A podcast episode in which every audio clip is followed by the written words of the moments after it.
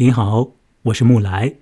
承接上一集，要继续和人在北京的文怡聊啊，在二零年九月初才出现在《纽约客》上面的新鲜的短篇小说，至少对于我们两个人录音的这个时间点来说，是非常的新鲜的短篇小说《The Englishman》英格兰人呢。那么在上一集的末尾呢，一个小时的谈话的最后啊，呃，文怡是讲到了这小说里面的那一位英格兰人呢。在他的生活里面呢，嗯，有一些的，嗯，有一些的问题吧，至少是啊，这种问题或许是由于他的性取向，或许是由于他的形貌，或许是由于别的，或许是由于他的生活习惯。总而言之，这是一个有一点让人会为他着急的一位男士。呃，不知道要这个话题啊，文怡，你是不是还要有一些展开啊？嗯，对。就是之前说到嘛，就是说，我觉得同志群体对于年纪大的，包括是身材不是非常健美的人，我觉得是有一些歧视的心理的。那么我们也可以看到，这个英格兰人他五十五十多，快六十岁了。那么他在认识新的伴侣、新的情人、新的爱人的过程中，其实是非常困难的。那么他必须要通过花钱这件事情来做到。那么我们刚刚其实，在呃聊的一个问题是什么呢？就是说，呃，为什么？要做这样子的事情，那么我觉得很重要的一点是什么呢？就是说，呃，其实只，呃，异性恋的男女，当然到了五六十岁，他其实如果他也是放呃离婚，也是丧偶的话，那他其实也面临这样的问题嘛。那么，为什么我觉得对于同志来说，这件事情尤为的感到一些让人悲伤呢？那第一个就当然是因为同志群体本身就很小，你想找到适合的人，他本身就很难。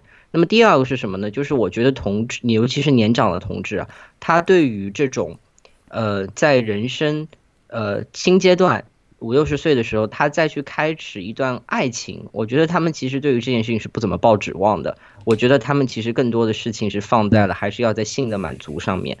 那么我觉得，所以你看他通过不停的花钱，不停的请男生来陪伴他度过各个假期，但是他最后还是孑然一孑然一身。这个就跟很多的，我觉得跟直直男直女的，我觉得那个做法是不太一样的。我觉得他们在五六十岁的时候，他们其实还是抱着一种要跟一个人过日子，要互相呃陪伴的这种感觉，一直往下走的。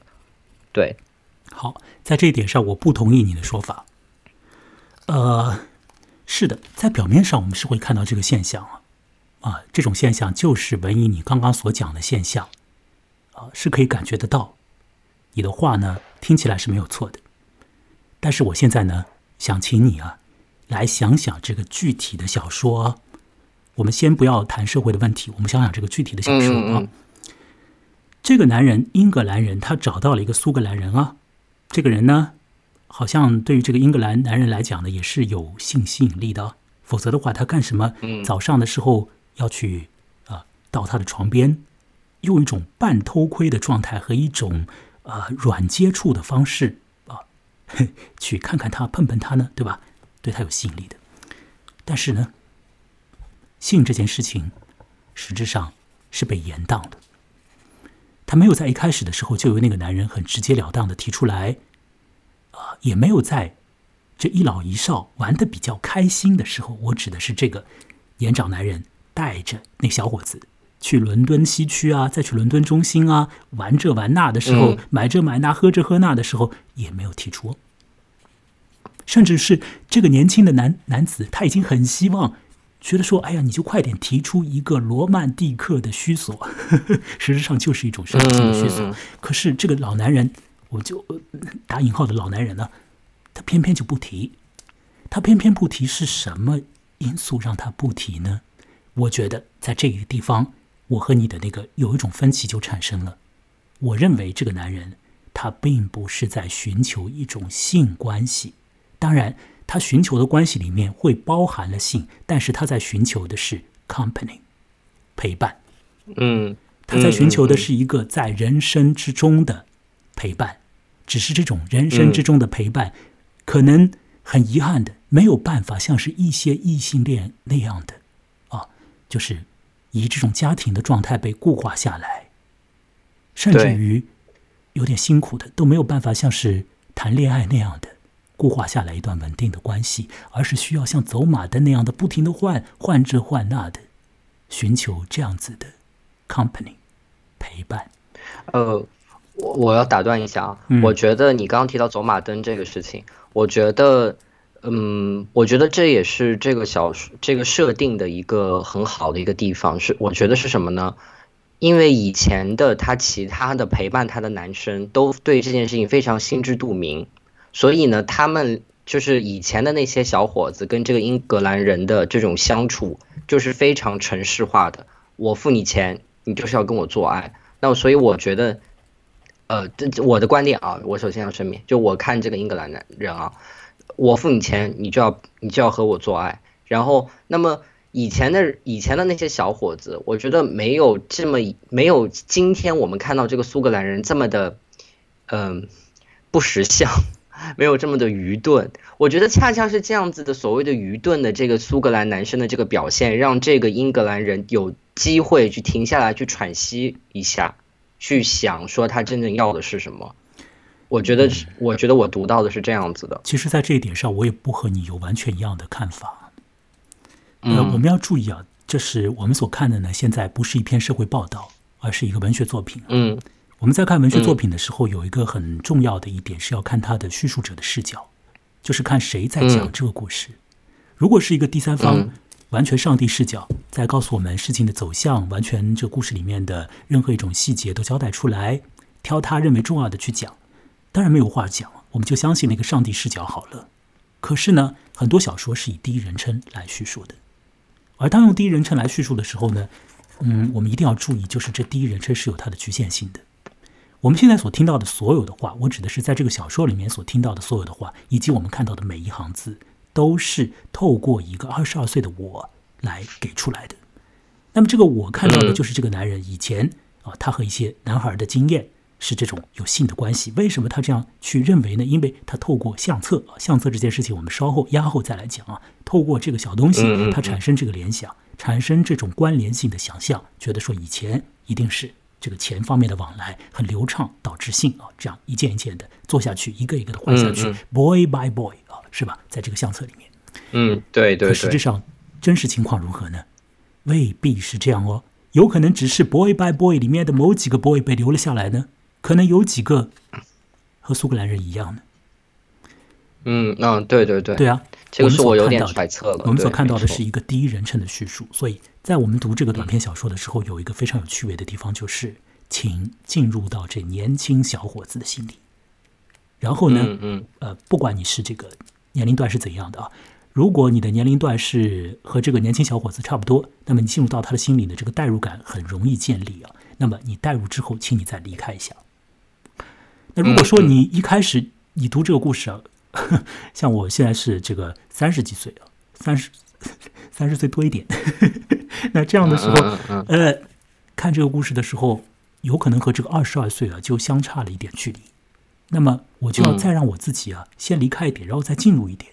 那和这位年长男子之间的这个关系，同样也是如此。这是我们在读小说的时候的一种主动能力。这种主动能力呢，千万不要去。把它丢在一边，不去使用它。如果不去使用这种能力，文学没有意义的，永远只是社会报道有意义。不要让这种情况发生，要主动一点。同时呢，也要去看这故事里面啊，这种各种各样的声音是怎么被一点一点建立起来的。要有一种天真感，要有一种呃去思想一下的能力。好，嗯，我想呢，把这个话题呢，还是放在我们刚刚所讲到的这一点上啊，就是说，我会觉得这个。英格兰人呢，呃，他当然是要信，可是这个信呢和另外一件事情相关，就是陪伴这件事。小说里面实质上对于这个问题有一个非常重的表述。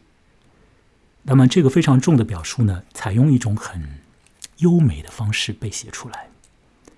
嗯，我不知道文怡你会不会顺着我的想法想到那一点呢？但是我现在愿意就很明很明确的把这这件事情，把这个文章里面的那个段落啊，把我看到觉得很重要的那个段落给说出来，而那个段落实质上关联着一些信息，比如说关联到这个小说一开头为什么要谈柠檬？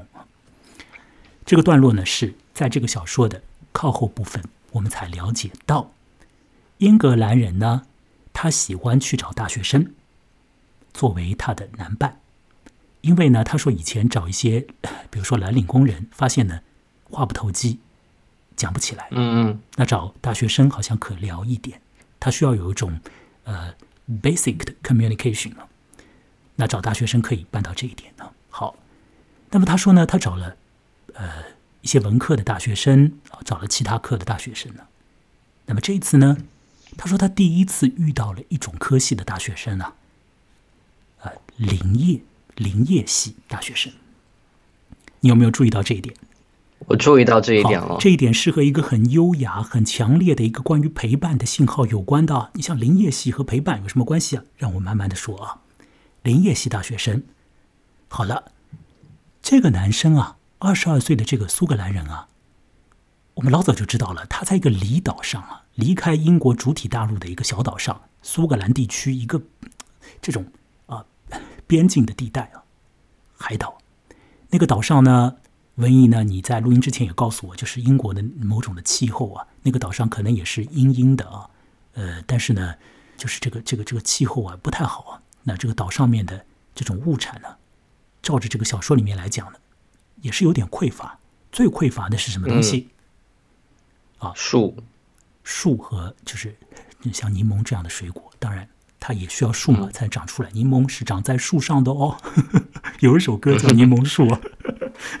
嗯，对对对，草莓是长长在草上，柠檬是长在树上，这些很基本的植物知识。嗯嗯。好，柠檬长在树上，而那个岛上呢没有树。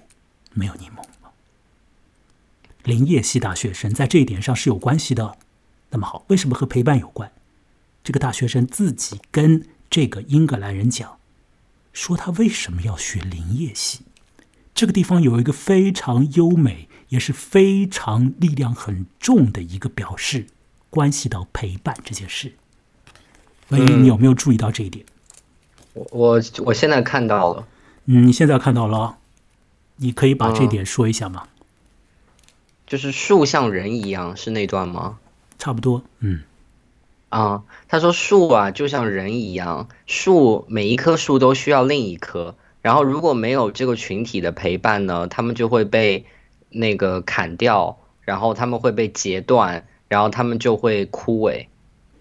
各位听者，我现在稍微跳出一点呢，我我和大家说点话。你有没有在你的生活里面看到一棵孤零零的树啊？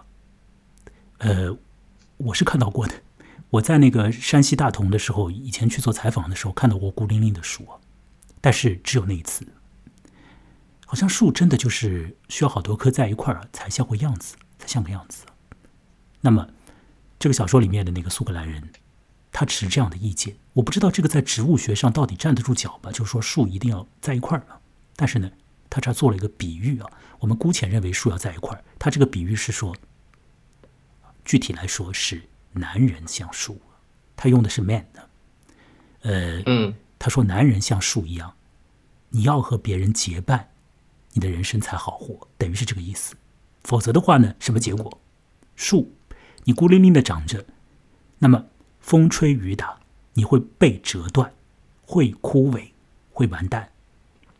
这是一种情况。另外一种情况，别人看到哇，终于有木材了，砍掉。那你也就完了。树要有陪伴。这个男生说，他小的时候啊，因为他的家庭的周围啊根本没有树啊，长出来一点这个木材了，马上就被取用掉坐船去了。所以呢，他说他想到树啊，具体来讲是想到杉树啊，那种杉树长得还比较高。他说想到杉树呢，就想到土星的光环。他觉得这两件事情呢是一样的，超出了日常。哎，怎么会有这种联想啊？想到树，想到土星的光环呢？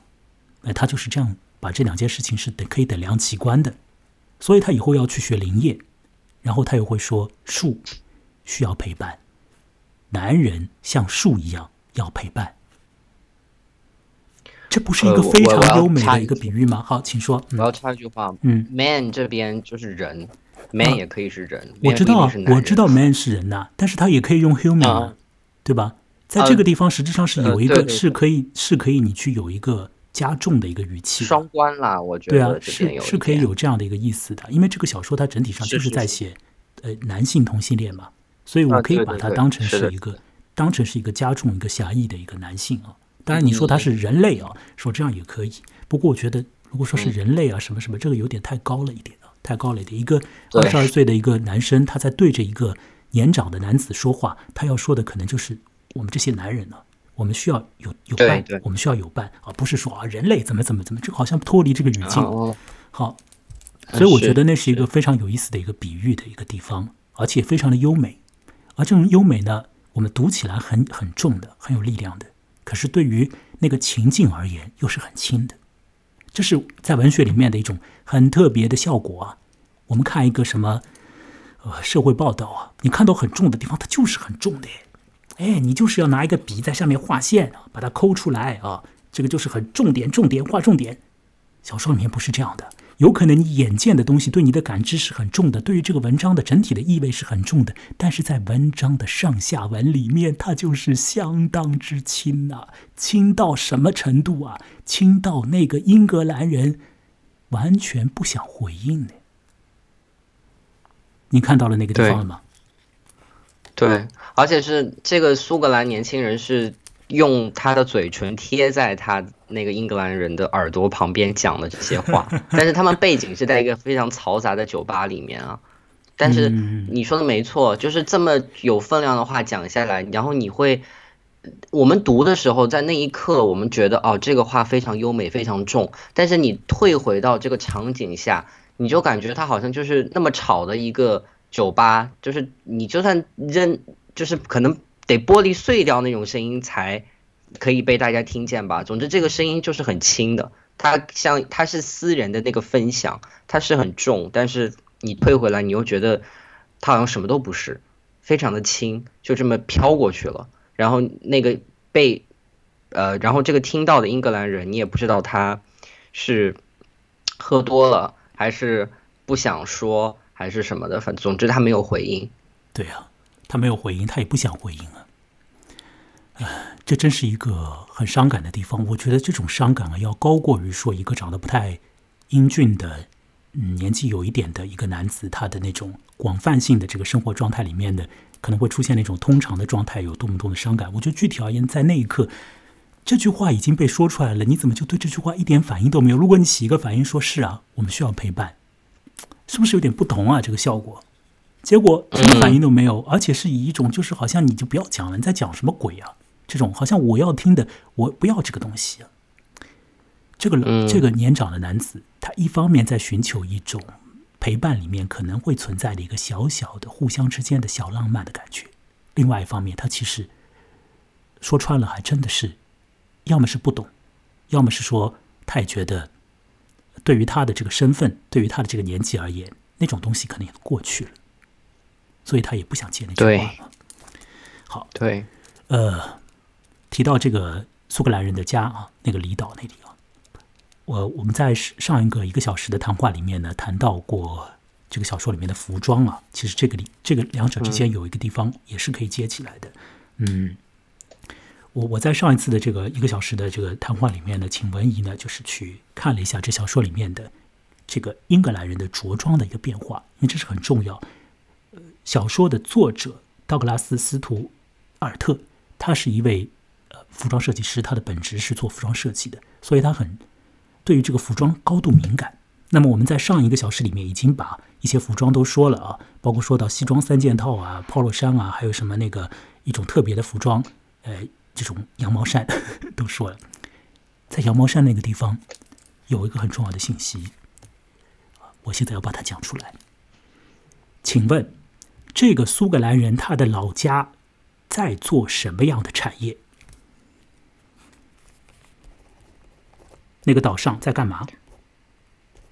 打鱼对吧？不对，这个我还好像真的忽略了，是什么呢？这个小说里面起码有两到三次的地方在提出，他这个男生的爸爸有很多很多的羊。哦哦，对对对，啊，我想起来了，不止一次两次，可能是三次四次，啊，可能好就是好多次在提到。比如说第一次提到是说，这个男生在一开头啊，可能第二段里面就讲到，或者第三段吧，就说这个男生呢，他一到放假的时候就要回家给他的兄弟，包括给他的家庭干活，干什么活呢？就修什么修羊棚呢？你一看到那里就是，就是等于说羊圈呐、什么，就是你要修这种东西，他们家里面是有一个这种像是小农场一样的放羊的，你也不能想象成就是在岛上就一定是 一定是呃钓鱼的，不是这样，他就是弄羊。嗯嗯嗯，所以这种羊，你看现在羊毛衫啊，羊毛衫出来了，这种文学性的这个联系之间，哦，羊绒衫啊，比羊毛衫更贵啊。这种联系之间，嗯你是不是能够感觉到这种联系？包括说它和身份啊、和阶层啊有关的这种感觉。对，家里面就是牧羊的，你穿着羊绒衫体现出来的这个东西，是不是要打点折扣啊？而后来这个男生把这件羊绒衫是带在身上的，又可见他很看重那个东西啊。而这件羊绒衫在另外一个很重的一个一个意味上，它起到了一种连接啊，一种呃贯通的效果。它贯通了什么呢？请注意啊，它贯通了英格兰人、苏格兰人和苏格兰人的父亲。所以在这个小说里面，嗯父亲这个意味就出现了。而这个小说呢，实质上不止四次五次的谈到爸爸。是的，老少配啊，我们在上一期里面就谈到文艺你用的那个词语，说老少配，当然打引号的啊，老少配。不过不打引号也可以，确实是老少啊。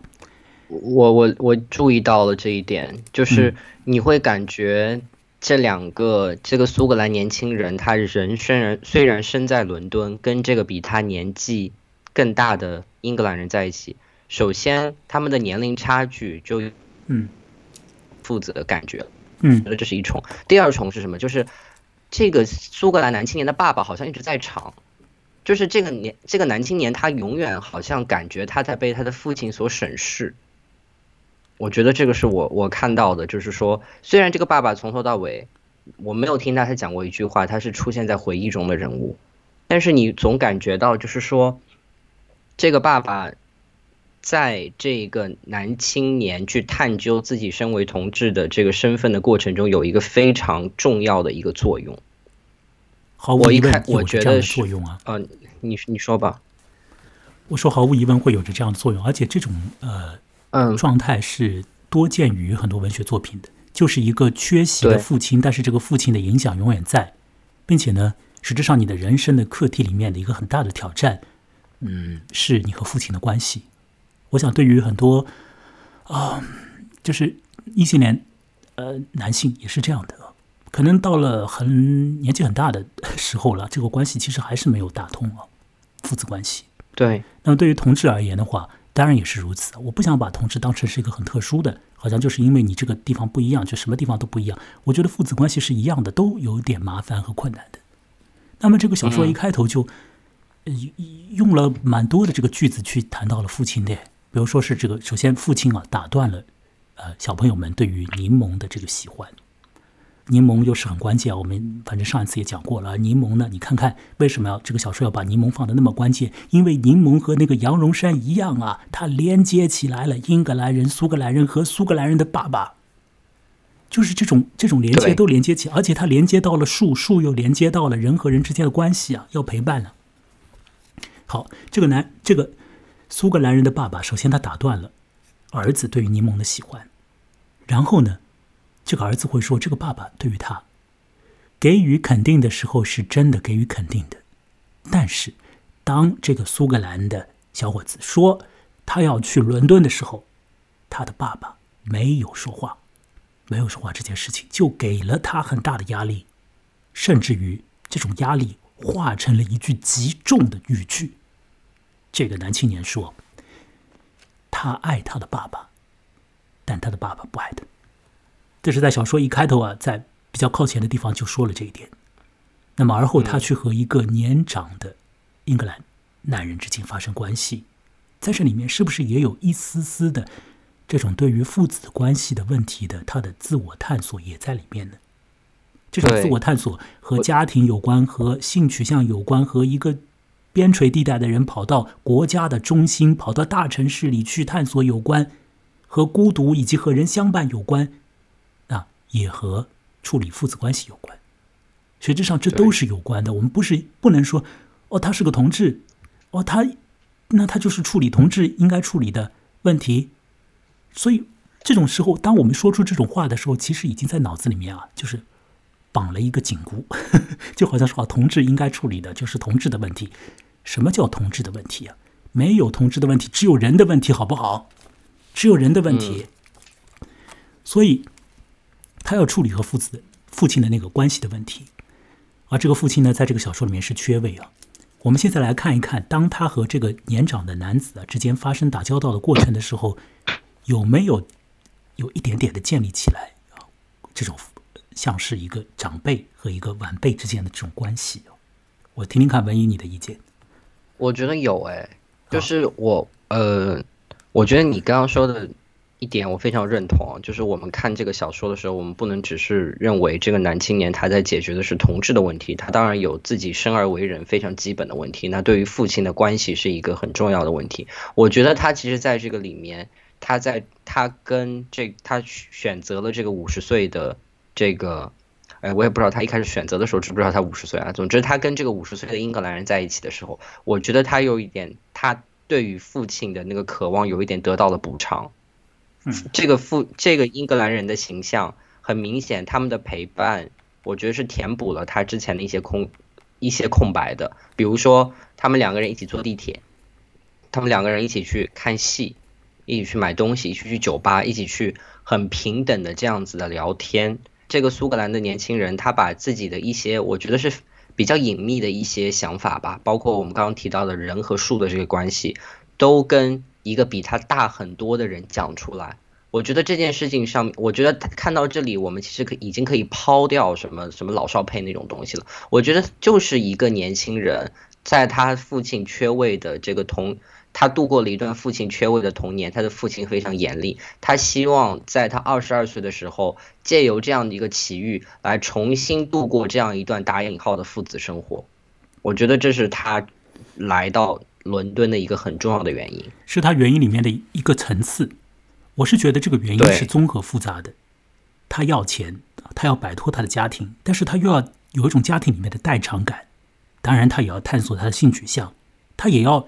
作为一个边陲地带的穷小子，跑到大城市里面去见世面，认识各式各样的新的事物和人，这都是这种啊混合起来的一个原因，对吗？对。也正是因为这种原因是如此的混合和暧昧不清，才导致于这个 houseboy 到了 house 里面，他也不知道他自己到底是要去做 houseboy 呢，还是需要去提供性服务呢，还是需要去怎么样怎么办？因为他本身他的原因也是那么的复杂，是吧？是的。好。那么现在呢，我在刚刚那个地方呢，再停顿一下。说到了这种父子关系，啊，很不幸啊，在我看起来，这个小说里面呢，这个英格兰人，呃，在一些的地方没有办法代替，或者说没有办法去解开，呃，苏格兰人那边的父子的这种心结。这个小说其实，在呃，英格兰人和苏格兰人初次见面的时候就已经。有一点暗示这一点，苏格兰人说这个人有女性化的感觉，给人一种女性气质。不喜欢这样子的人。对，他的爸爸首先不喜欢这样的人，而且他继续的来说，我不知道那句句子是紧跟在他旁边的，还是在另外一个位置啊。总之，他不止一次的说过，就是不只是有女性化的气质啊，而且是有妈妈的感觉。而且是有有一种母亲那边的感觉，那么这种感觉，我我确定在小说里面他一定提过的，啊，这是第一个。第二个很重要的就是这种父亲的感觉和母亲的感觉的这种混乱，这种在意识里面深处的这种搅拌，透过一个我们说不清道不明的嗅觉纠缠在一起，柠檬。这也是唯一你有一个疑问，就是为什么要那么强调柠檬？柠檬很重要。嗯。父亲和母亲，他们都在那个小时候和柠檬的那个经验里面是共同出场的，都有有有妈妈，妈妈带来柠檬，让小朋友和柠檬玩。爸爸到了这里来说不要玩下去。这个场景里面混杂着这个这个妈妈和爸爸，而这个柠檬的味道其实更多的是来源于妈妈那里的。妈妈把这个柠檬带过来，妈妈带过来这个柠檬有一点和女性的这个。长辈之间就建立起来了一个连接。那你要说这个你是过度阐释啊，或者是怎样？呃，我其实是用我自己的一些经验的。有的时候你闻到一个味道啊，一个气味很原始的感觉，你就记下来了。对，那这个味道你可能再闻到，就立即勾起回忆，然后就立即想到一些老的场景里面的，其实已经被你的潜意识还记得，但是显意识已经忘掉了的东西。就勾起来了。对，而柠檬味道勾起来的是什么啊？它勾起来的不是父亲多爱他，或者父亲怎么样，而是妈妈带来了柠檬，爸爸却说别玩了。柠檬是蛮有女性的这个联想的。那这个小说里面呢，啊，小朋友啊，不能叫小朋友，这个二十二岁的年轻人最后回去的时候，他带了羊绒衫，爸爸在那边养羊啊，身上有柠檬的味道。所以这这个 整体啊，其实我们如果稍微做一点像是分析一样的这个感觉啊，其实是文学是非常有意思的。好，我们说了那么多杂七杂八的东西，我们还是要回到一些具体的情节上啊。我们这次采用的是比较松散的这个聊天的方式啊，情节呢我们也是一点点的来透露的。啊，上一集里面我们也谈到过，苏格兰人跑到英格兰人的家里面去之后呢，呃，他就开始去干家务活了。那么后来，这种关系是怎么样被一点一点的改变的呢？我们从这个关系的改变上再拉出一条线索来。文艺，你可不可以来理一下这个线索？就是他们的关系怎么样生变的？哎，我现在感觉读的不是非常的仔细。我我我可以说一个转折点，就是这个英格兰人他拿出了一本相册，然后这个他们开始了，就好像是这个。苏格兰人，苏格兰年轻人开始走进了这个英格兰人的曾经的生活，开始回看他的这个生命历程。我印象中的转折点在这里。哦，呃，那那我来，呃，就是用我的那个眼光来梳理一下啊，因为这个相册，我想把它放到后面一点呢。诶，这个还是主体的这个小说的情节啊。这个苏格兰人跑到英格兰人的家里面去一看，哇，这个家好大呀！在泰晤士河边上。啊，底下好几层啊，底下好几间呢。上面其实是到后面你走上去之后，发现是打通的。上面里面摆了很多古董啊，这种有钱人家的这种布置，可他家里面乱的一塌糊涂啊。这种乱是乱到就是说，你拿起一个东西，你想要干活了，想把它摆摆好，但你想了半天，觉得还是把它放回原位比较好，太乱了，实在是。他就在那个环境里开始干，那这个英格兰人也就让他干，还给了他一笔钱，说你去买点。买点东西啊，可能我家里面需要什么什么，他就真的就去买了，就要去买。然后他跑到另外一间房间，他想要去继续去打扫的时候，他撞到了一个人。就是从那一刻开始，他慢慢的他意识到，他他也许不是不是来做这个 houseboy 的，因为他撞到了一个真正的保姆。这个家里葡萄牙的女人，有有葡萄牙族裔的女仆啊。对，这个女仆也带着她的女儿，就住在那个英格兰人的家里的。她就是一个对，呃，就是一个做这种家务活的人呢，是吧？而且那个葡萄牙族裔的这个女人看到这个小男生过去了，没有反应的。为什么没有反应？嗯，司空见惯了。不是第一个吗？对啊，嗯，一直是这样的嘛。那每到放假的时候就来这一套嘛，老早就已经知道了，所以完全没有反应。倒是小男生。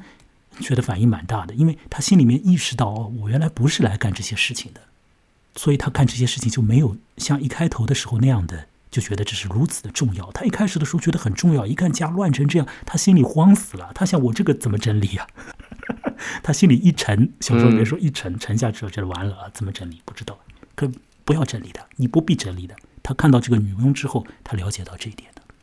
后来，很快的，这个小男生。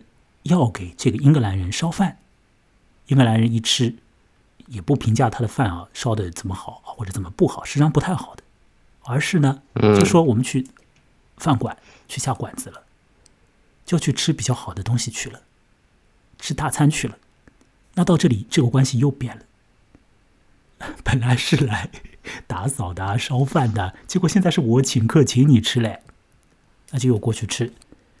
吃着吃着，这个过程里面，事实上问题就挑明了，因为在吃着吃着这个过程里面，这个年长的人，他他问了一些杂七杂八的问题啊。当然喝了一点酒了，如果吃这种大餐的话，应该要配点酒是吧？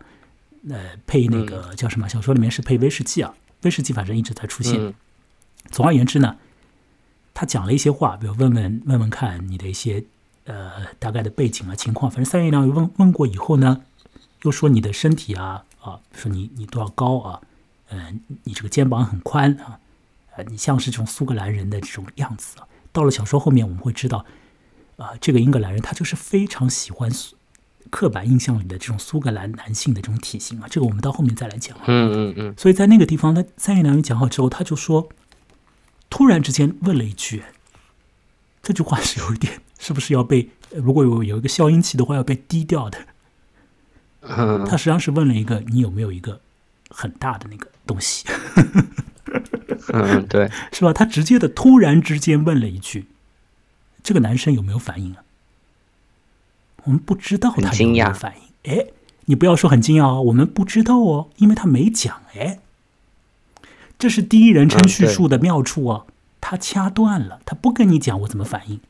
你想想看，我们平时讲自己的时候也是这样的，我们讲别人说啊，这个人怎么样怎么样了，然后那个人怎么讲，讲到自己了，哎，讲了一半之后，哎，我不讲了。我什么反应？我自己可能讲不清楚。我不要讲，我就告诉你这个事情就这样了。我当时是哎呀，哎娇羞的不得了，小鹿乱撞，还是哎呦老男人总算讲了嘛？还是什么？我不告诉你，你自己去想。反正我就告诉你，有了这顿饭，这个事情就挑明了。好，那挑明了之后，马上发生的情况是什么？去银行上班的英格兰人继续去上班，那么苏格兰人呢，在他的家里面不干活嘞，晒太阳嘞，嗯嗯嗯，不干事情嘞。那后来英格兰人啊，带着他又去城区了。这个去城区和他不干活之间也是交错进行的。带他去城区，这个好像应该是到了那个呃周休的时候，是吧？因为他银行家上班，银行管理人员啊，很忙的。到周休的时候，带他去城区。应该是先到那个什么伦敦西区啊，什么去看戏是吧？还去先去电影院，去电影院呢，两个人其实已经 处于那种，就是你外人看起来 这两个人关系就已经 怪怪的，怎么怎么回事呢？去电影院，别人抱着爆米花吃嘛，他们去电影院抱了一个纸袋，纸袋里面放了威士忌，然后一边看电影呢，一边吃威士忌，是吧？呃，是吃威士忌还是吃那个气泡酒啊？我有点搞混了，反正就是反正就喝酒。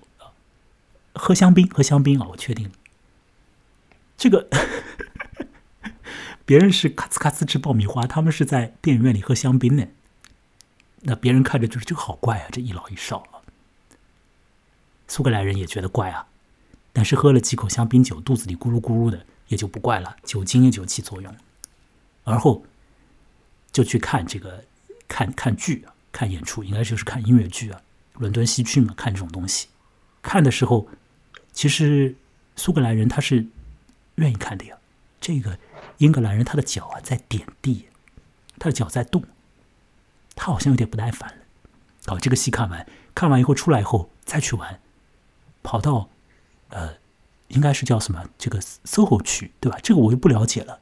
这个里面要请那个哦，这是一个同志区，就是灯红酒绿的酒吧。这个就是这个。没有见过世面的小男生的问题了。你看我这个土鳖，在上海东北部的一个岛上，都已经知道那个区域有问题，但那个小男生他不知道哎，他觉得那个那个男人带他去一个苏河区啊，SOHO 区，进去以后呢，到了一个 pub，这个 pub 呢，他说他像是一个工人阶级的 pub，他完全搞错了，这是一个 gay bar，这里面去的人他未必是真的是工人阶级，他只是把自己打扮成那种比较粗犷啊或者头剃的怎么样，然后。在那个时刻，在那个场合里面，把自己穿成那样去和别人去打交道啊！我的理解，我不知道文一你是不是也是这样想？他们就是去了。我觉得你说的很对，但这个小男生他没有体，没有真正的认识到这一点。他觉得好像哦，呃，这位英格兰人带他去了一个工人去的一个酒吧，他是这样想的，因为在他的经验里边，高档的酒吧、fancy 的酒吧是这个样子的，然后蓝领的酒吧可能有一种粗犷的感觉啊。这种粗犷的感觉，有的时候是同志要的一种虚索的一个感觉，在这个苏河区的酒吧里面被体现出来。但去了一个 gay 吧，那么在玩这种活动的时候，这个年纪大的人他很开心啊，为什么很开心？他心里面很高兴，为什么很高兴？他在拍照啊，他也觉得这是一件让他骄傲的事情，脸面有光的事情啊。有一个男生陪他，嗯，他用很多呃快速成像的相机不停的拍下来啊，拍了很多照片。那回去之后呢，又让这个男生去玩他的高档的车子，再拍照，对吧？又拍了很多的照片，嗯，所以我们慢慢的讲到相册那件事情了，因为他在拍照嘛。我们等一下讲相册这件事。所以这个关系是这样一点一点转过来的。那么在这种一点一点转过来这个过程之中，你想，一老一少已经去伦敦、去城区啊，又去怎么样的去玩呢？后来又说到，甚至他们都宿醉。哎，说到星期天宿醉了，那么可见星期六晚上已经喝高了了。可是就是在星期六晚上喝了那么多，星期天宿醉的情况之下，哎，不像你想象的那样哦，没有性。甚至到了什么程度，就是到了小男生可能觉得这个，呃，你可以提出这个要求，但这个老男人也不提的，就这个里面没有性的，但是他们很很开心很嗨啊，起码来讲很嗨没有错。那么到了星期天宿醉的这个状态，哇啦哇啦叫啊，要去伦敦市中心路过大教堂，还在那边哇啦哇啦叫，已经是很放肆、很开、很开怀的这个状态了，嗯，对吧？那么其实这个关系，你说这个已经是制高点了。但这里没有性的，所以我一开始的时候就是文艺，你说到要要有一种性啊，我其实是真的是不同意这一点的。那么好，到了这个位置还是没有信的，那么他们就有了这个关系之后，其实很多的问题已经你不用再去反复声明了吧？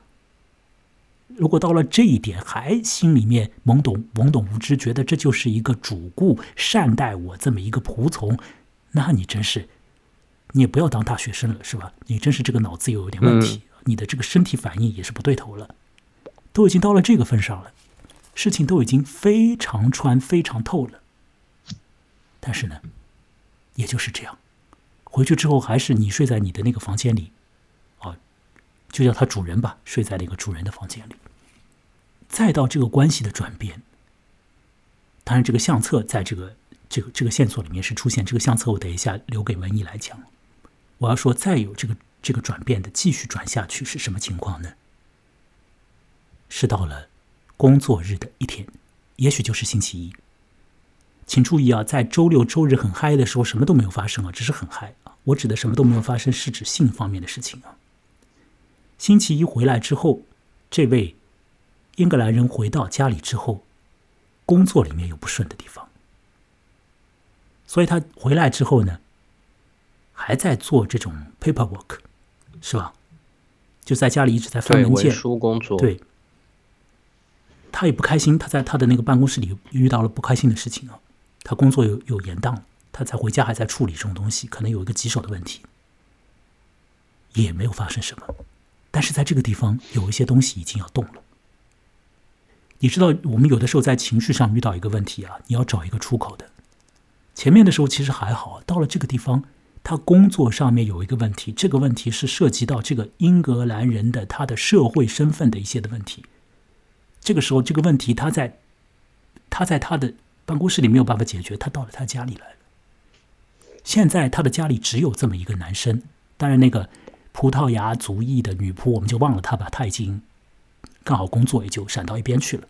那只有这么一个男生在陪他，所以他的不愉快。他的这种情绪的需要的一个出口，就转到这个男生那里来，而这种情绪的需要的这个出口的这个破口在哪里？让我讲明一点，在性。那你要说哦，同志原来是这样的，那我就要问问看你了。如果你是异性恋的话，你有没有类似的经验？我们其实这个节目有的地方可以讲明一点的。如果你在你的日常生活里，在你的工作上有遇到问题的时候，如果你家里有一个伴侣，是不是有可能你会想到性呢？你扪心自问一下。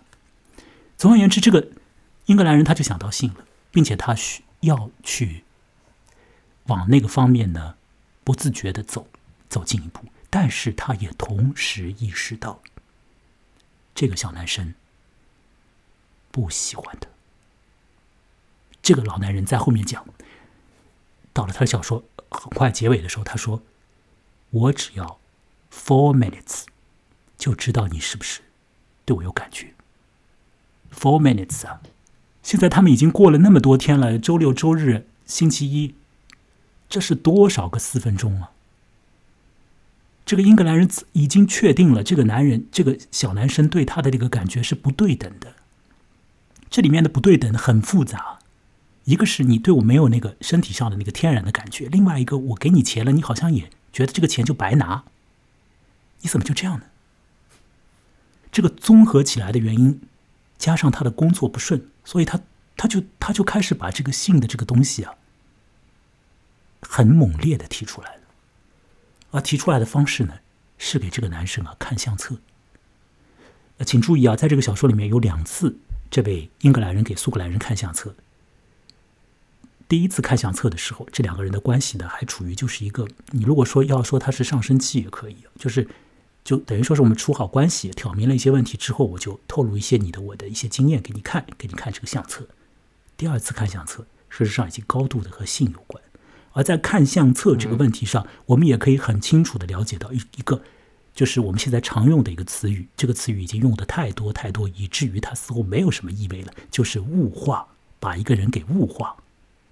这个小说里面实质上有无数次的细节都在提到这个英格兰人的内心的一种习惯，他就是会把人物化的。那我等一下我再接我的话，我呃呃。看情况啊，再接下去。我想先请文艺，你在这个地方就可以来讲讲看这个小说里面的两次看相册。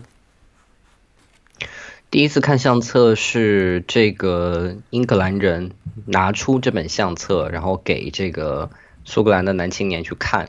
我先，对不起，我我再插一句啊，有两本相册不一样的。第一次他们先拿出来，先拿出来一本，对吧？给他看。对对对，嗯嗯，这本相册呢，就是比较。比较正常，因为这个相册里面都是那些曾经陪他陪这个英格兰人在假期一起去玩的这些男性的这样子的照片，然后那么他其实这个描写也非常细致啊，他们去了哪里，他们去买东西，去吃东西，然后做衣服，然后什么什么什么的，然后那么。我觉，然后就是我觉得他这边其实就是，我觉得他是，其实我我我说实话，我这边想要跟你探讨的就是，我不是非常确定这个英格兰人拿这本相册出来给他给这个苏格兰男青年的这个动机是什么，就是我有几种猜测，他第一种就是说炫耀，就说，比如说就是你好好听我话，将来你也可以玩的这么开心，然后那第二种就是说。他就是解释，就是说，因为你看，因为很明显嘛，这个苏格兰男生他不懂为什么这个呃英格兰人他需要一个 house boy，需要一个仆从。那么这个英格兰人就是在跟他解释说，你看，就我过去那么多年我都这么做的，我每个暑假都有这么多的男大学生在陪着我，我也跟他们玩的很开心。那总之，我觉得第一本相册就是在这里出现了，所以我想听听你，你对于这个英格兰人要。展示这个相册的动机，你是怎么看的？我对他为什么要展示动机，其实没有什么想法。我觉得这就是一件水到渠成的事情。你既然来了，我们也相处了，你既然也知道了一些事情，而且好像呢知道的又不透彻，那我就让你知道的清楚清楚。我就拿出这本相册告诉你，嗯啊，以前也也这样发生过，你也别慌，反正就这样了。就是你可以有的很多的好处都可以有，当然这里有个很强烈的信息是物化啊，比如说这个相册里面。啊，有男生牙齿长得不好看，这个英格兰就说，我就给他搞了好牙齿啊。对，有男生这样的，有有男生喜欢开车，就说我就给他买了一辆车啊，他就有这种有这种说法，有这种补充说明啊，并且这些呃，我就给他做了什么什么事情，也通过这个照相的方式留下来了。那么这个相册里面 boy by boy 一个又一个的，但是有一些呢过眼云烟啊，或者说只有一张两张，还有一些呢出现的张数呢很多。出现的这个贯穿的季节呢，也比较丰富一点。春天来了，夏天也来，冬天又来了，后来不来了，啊，甚至于陪这个呃英格兰人呢，啊，去呃可以讲是国外到很远的地方，对啊，去很远的地方玩，对吧？远足啊，这个已经不能叫远足了，反正就去很远的地方去度假。嗯嗯。那后来又消失掉了。这个相册实际上是一种拉近关系的一个感觉。也是告诉你我是怎我是一个什么样的人，并且是拉近关系。然后呢，我要来说呢，这一点呢，其实也是文怡你给我的一个启发，因为我们在聊天之前呢，在做我们这个漫长的聊天，希望不是冗长的聊天哦，因为我们现在已经聊了一个小时又五十多分钟，我们还要聊下去啊。呃，上集聊了一个小时，现在是五十几分钟，我们继续聊下去。就是在我们启动这漫长聊天之前，你跟我讲到一个信息，你说相册像是现在的软件 A P P 里面的这个一格一格的样子，对吧？你这是你跟我讲的，我等一下请你来说说一下你的那个意见。不过我们现在先这个头绪啊，不要太乱啊。我回过头来说，啊，你要注意啊，当初的时候绝对没有 A P P 的，那么。当初的时候，人的那个可以拉近距离的那个东西啊，不像是我们现在这样的。我们现在很容易自我暴露的。我们怎么自我暴露呢？我不用做任何事情就已经自我暴露了。为什么？什么叫我不用做任何事情就已经自我暴露？就是只要你和我有 connect，在在微信上或者在哪里，我立即就暴露了。哎，我用什么样的头像啊？我的朋友圈里有什么呀？我发的表情我喜欢发什么呀？对吧？这些就暴露出来了。然后可能有你的一个信息，有你的一个邮箱，有你一个名字，你要去人肉它，太简单了，人肉一下都出来了。Facebook 直接告诉你一大堆，我过往经历怎么样的，全部展现给你看。但是呢，在过去没有这种东西，在没有这种东西的情况下，人要建立一点的互相之间的，我们姑且叫它是信任好了，或者讲是一种。基本的 basic 的理解的时候，有一些人要展示一些东西给你看，告诉你这是怎么回事啊？他觉得你不理解，我让你理解，所以我展示给你的一个很容易被展示的东西就是相册。我以前的时候，好好好多时间以前啊，就是听那个，呃呃是谁啊？那个那那个有一个香港的一个做呃一个写文章的一个人马呃马什么的，我突然忘了他的名字，马家辉啊。啊，对，马家辉，他说，他说，他说，他们那个年代啊，就是约会的时候啊，其实也就是约炮了。但是在那个的过程里面，就是那种不是那么那么正经的约会啊，那种约会约会的时候，就跑到房间里面去的。他说他们是要先看相册的。嗯，我觉得，我觉得这个意思挺好玩，就是你你到房间你干嘛呢？是吧？你总得拿一个东西出来，大家聊两句啊。嗯，这个聊两句是你有一点相册就是朋友圈。对啊，有一点像是在告诉你说我这个人啊，大概怎么一回事情，或者说我我愿意展示给你的是什么样的我。你现在看到的只是这一刻的我，但是我现在愿意展示给你的是什么样的我？那么这位男士愿意展示给苏格兰人看的那个那个他是什么样的他？就是一个很有钱、很有权，也很宠着小男生，也很愿意你回来，我就继续我们之间继续陪伴。哎，这种都是很重要的信息啊！你不要小看那本相册啊。有的人是，我只要一次的。什么？你再来找我？不不不不不，我找下一个去了。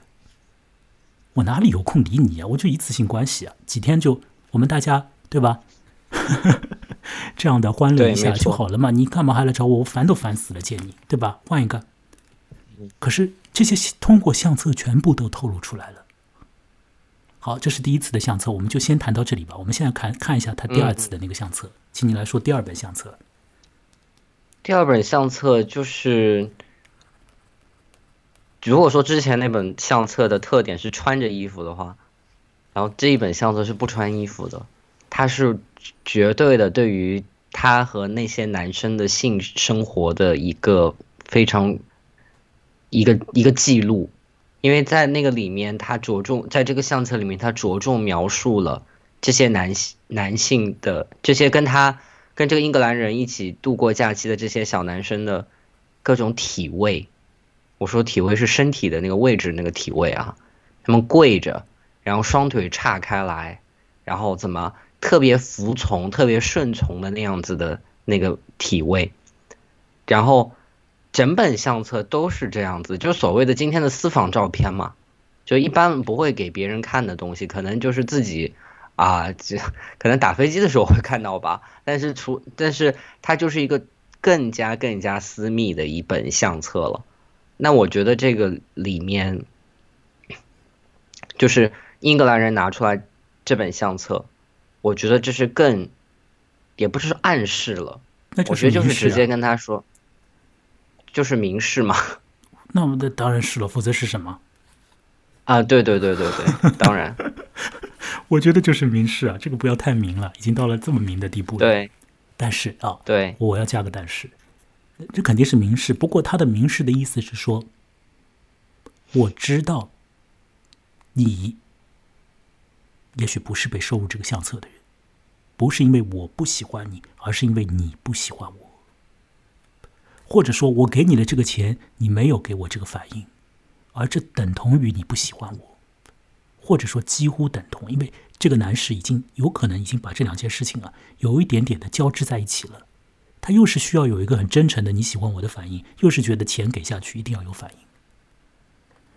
那好，这个这个男士啊给他展示的两本相册里面还有一个呃呃一个呃蛮要蛮要紧的一个地方啊，刚刚没有谈到的，就是透过这两本相册，这个苏格兰人啊得知了一个信息，这位英格兰人他喜欢一种体型的男生，而这种体型的嗯男生在刻板印象里就是苏格兰人的样子。对所以这个又回到了这个小说标题，为什么叫 England Englishman，对吧？为什么这个就是和社英国社会里面的一些问题，还有和是就是你的一个私密的这种审审美啊？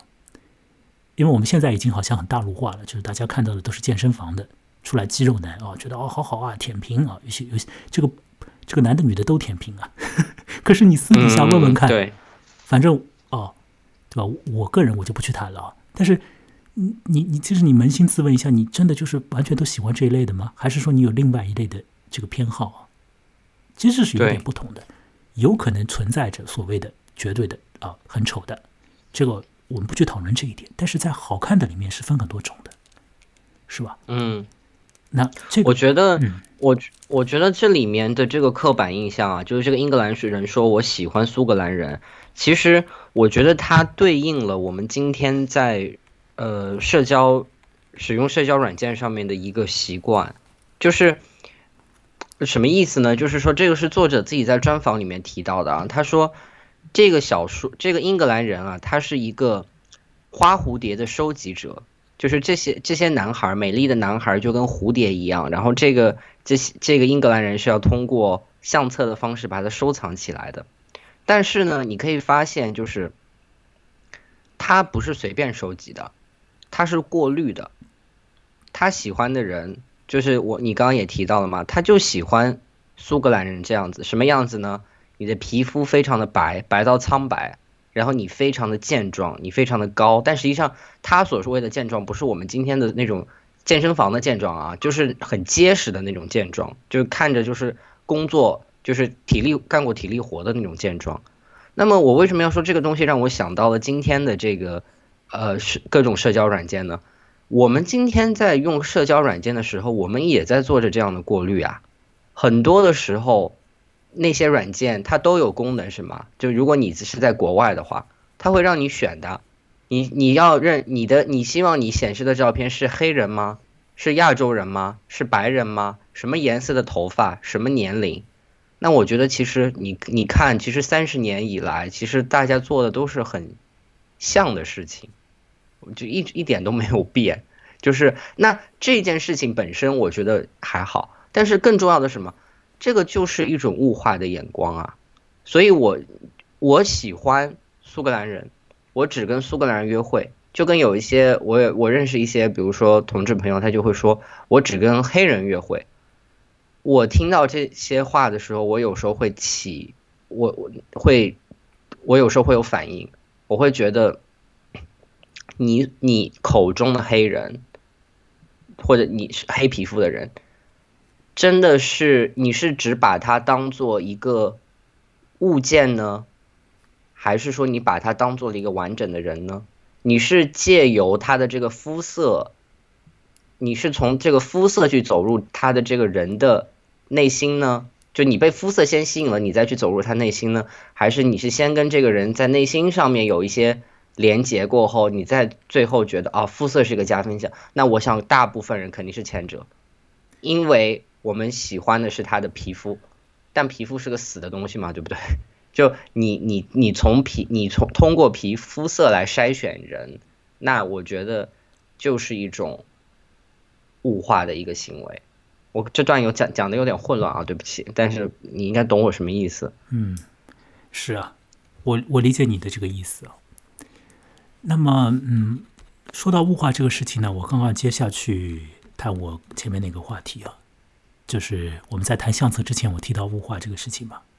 这个小说里面实质上是有很多很多语言啊，都在告诉我们一个信息，就是这位英格兰人啊，他的习惯，他的惯性的思维，就是一种啊，用钱算一算的思维。那这种思维，可能中国人就非常理解了，就是哦，那那好理解，好理解啊，接通了，总算和这个外国小说接驳了，算钱了。嗯嗯嗯，没有那么的明显，但是呢，你可以感觉得到，比如说，他说啊，他说啊，我要把一个。男生啊，如果我不喜欢一个男生，或者觉得我和这个男生讲讲不上话的时候啊，我要把他，就是让他走的时候，我蛮费劲的。这种费劲感就好像是我在做一个脚夫在运什么行李一样。嗯，这不是一种物化吗？但是这个他不是说我算一笔钱啊，他是他是用这种方式来说出来的，就是类似于我在处理一个东西，我在丢掉它。对啊，在那种这种话很多。这种话在小说里面很多，那你想想看，如果这个英格兰人是以这样的一个惯性的思维在对待这个世界的，他和这个苏格兰人之间，虽然说苏格兰人年纪很小，世面很窄，经验非常不丰富，但是就在那一刻那个时空里，他们一定合不来。为什么一定合不来？只有回到了我们在好多分钟以前所谈到的那个林业。那个树的问题上，男生是想到树，想到人。对不起，事业处在高位的这个男性，他是想到人，再想到物啊。嗯，那你怎么等同呢？你怎么怎么谈得来话呢？对。纵使如此，这个英格兰人有的时候也会和这个男生讲啊，讲到某一些的这个。英国这个当时一九九零年代里面的时候的那种作家，对吧？讲到一种作家，讲到电影电影导演啊，就就讲了一两次，对对对，好像表现出来自己也对这个东西有感呢。可是，可是，他真的有感吗？容我来说，对，没有看出来。至少有一个细节透露出来，他无感。什么细节？看戏的时候动脚。好，嗯，还有一个地方表现出来，也是一种，就是说他对那种虚形的东西啊、无形的东西啊，比如说这个就是非物质化的东西啊，它比较无感。还有一个侧面的一个一个映衬呢，一个一个反衬，就是他的家有着大量的古董，这都是一个一个物体，这不是小说在空写啊，这个小说里面他就是讲有有古董，这个古董怎么来，他都跟你讲了。怎么来的呢？又牵连到他以前，咱这些都话题就太多了。我们又牵连到他以前那个男朋友，这个呢，我们等一下再来讲吧。就以前的那个，等于像是初恋了，或者是一段比较长的关系。反正就是因为因为有这种人际关系之后，有一些七大姑八大姨死了以后，把一些家里面的古董啊弄过来。后来就他家就就是他家里面这个英格兰人家喜欢摆物品，objects 摆在那里。当然他们是古董啊。然后他把他的那个房间打通，用古董啊做分隔。这个就是说，他他整个的一个完全的一种物质化，在他的这个这个世界里面运作。哦，这个有一些过度阐释，但是，嗯，是不同的一种心理的运作方式。小男生是想到树，想到人，闻到气味，想到很多东西。年长男士是。把很多人、很多很多情感压缩成很多物、很多钱，这根本就是不同的运作方式嘛。心理，当然你可以说这是因为时间的关系啊，因为社会经验的关系。我不同意，我不同意。你这句话太简单了。我相信有很多可能五十几岁的人、六十几岁的人、老年人，甚至于更老一点，仍然心里面会觉得有很多事情不见得是钱扔下去就一定有反应。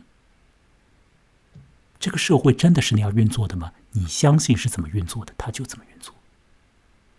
容我再说一句，你相信是怎么运作的，然后再遇到一个同样相信的人，这时候这个世界就怎么运作。你当然，你一个人相信，你没有 company，很困难。呃，我我们已经又谈了一个多钟头了，有一些线索性的东西也都已经理了。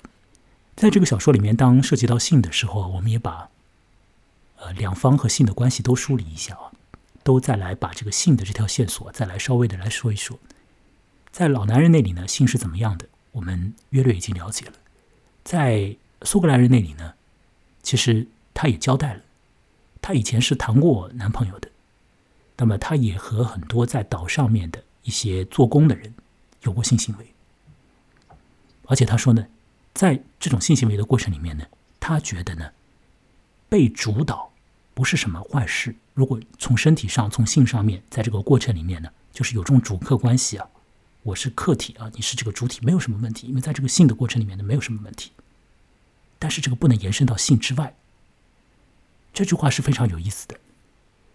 其实这个男生啊，他某种程度上也接受 SM，但是呢，他觉得说你不能够是在这个日常生活里面你也拿这一套，拿这种主从关系。这位英格兰人他在日常生活里就是要拿这种 拿那样的关系把它摆出来的呀，那怎么办？他们后来所进行的那个性行为，我用最简单的方式去形容一下它，不去详谈。但小说里面是详细说的，也是一个 不是像我们一般想象那样的就直截了当做什么事情，而是说呢，也涉及到那件羊绒衫啊，羊绒衫先穿，后来呢，这个相册也看，看了以后呢，再弄了一个毯子，等于是把这个毯子啊兜住了这个。呃，这位年长男士的头，这个年长男士头在那个毯子底下做了一个事情。这个事情呢，也也也只是说的简说的直白一点，就就是口交的行为。而且这个全程的行为呢，是这个呃英格兰人他是没有露脸的。这个里面有多么大的内心的这个，甚至是有一点自卑耶。嗯。然后他完成这件事情之后，在完在做这个事情的过程里面，这个苏格兰人他是怎么回事？他在看着那个相册，哎，你想想看，这是一个什么样的一个场景？如果放远了一点看，其实很狼狈啊。对，大家在想着什么东西啊？在靠什么东西去起兴啊？是吧？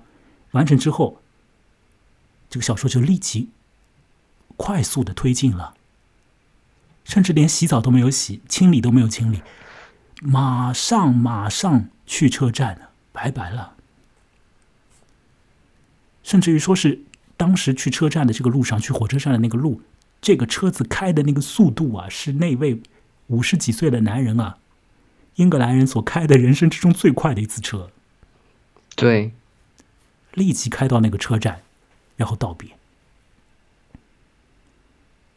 然后没有带走什么，带走的是。羊绒衫和柠檬的气味。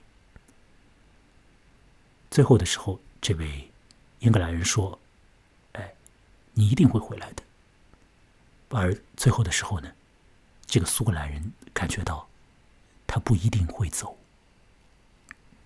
这就是这个小说，是呃《The Englishman》。我这个情节上的东西呢，嗯。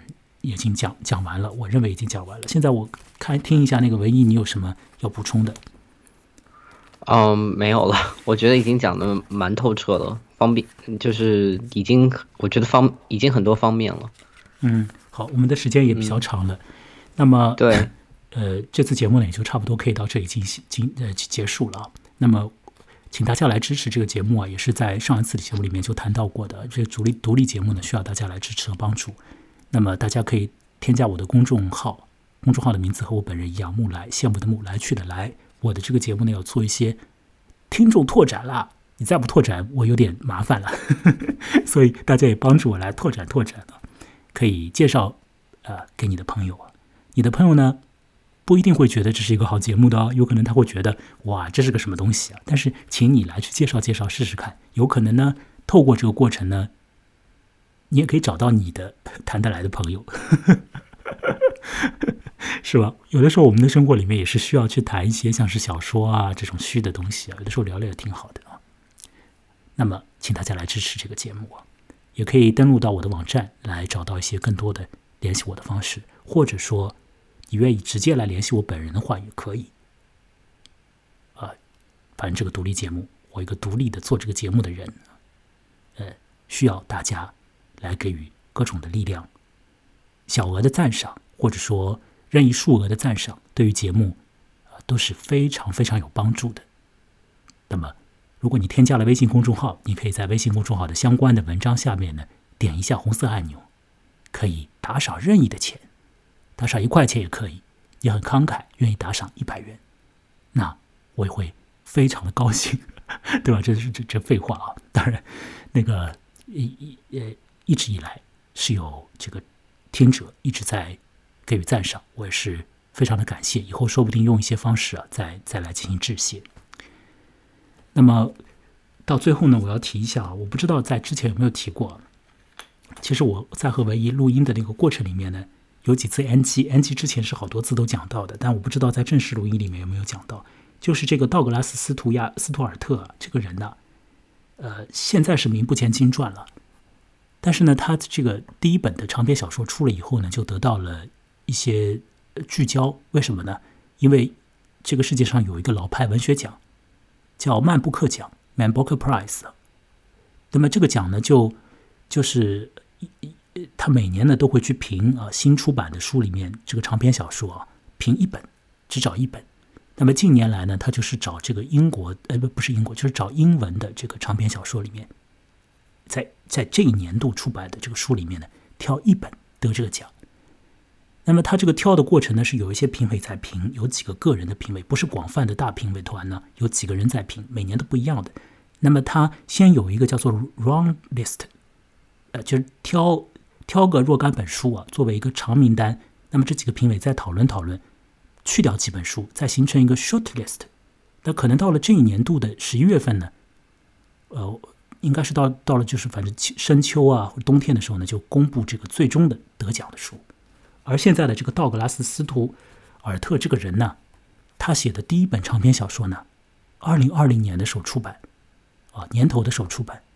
现在呢，他进入到了二零二零年布克奖评选的 short list 里面。所以，如果你喜欢文学的话，就留心一下这个道格拉斯·斯图亚特·尔特这个人呢。好，我们的节目就进行到这里吧。谢谢文尼来参与这次的录音。我们进行了一个小时又一个小时，再多一刻钟的谈话哦。下次再来请文艺参与，你还在吗？我们说个再见吧。哦，好，拜拜，再见。嗯。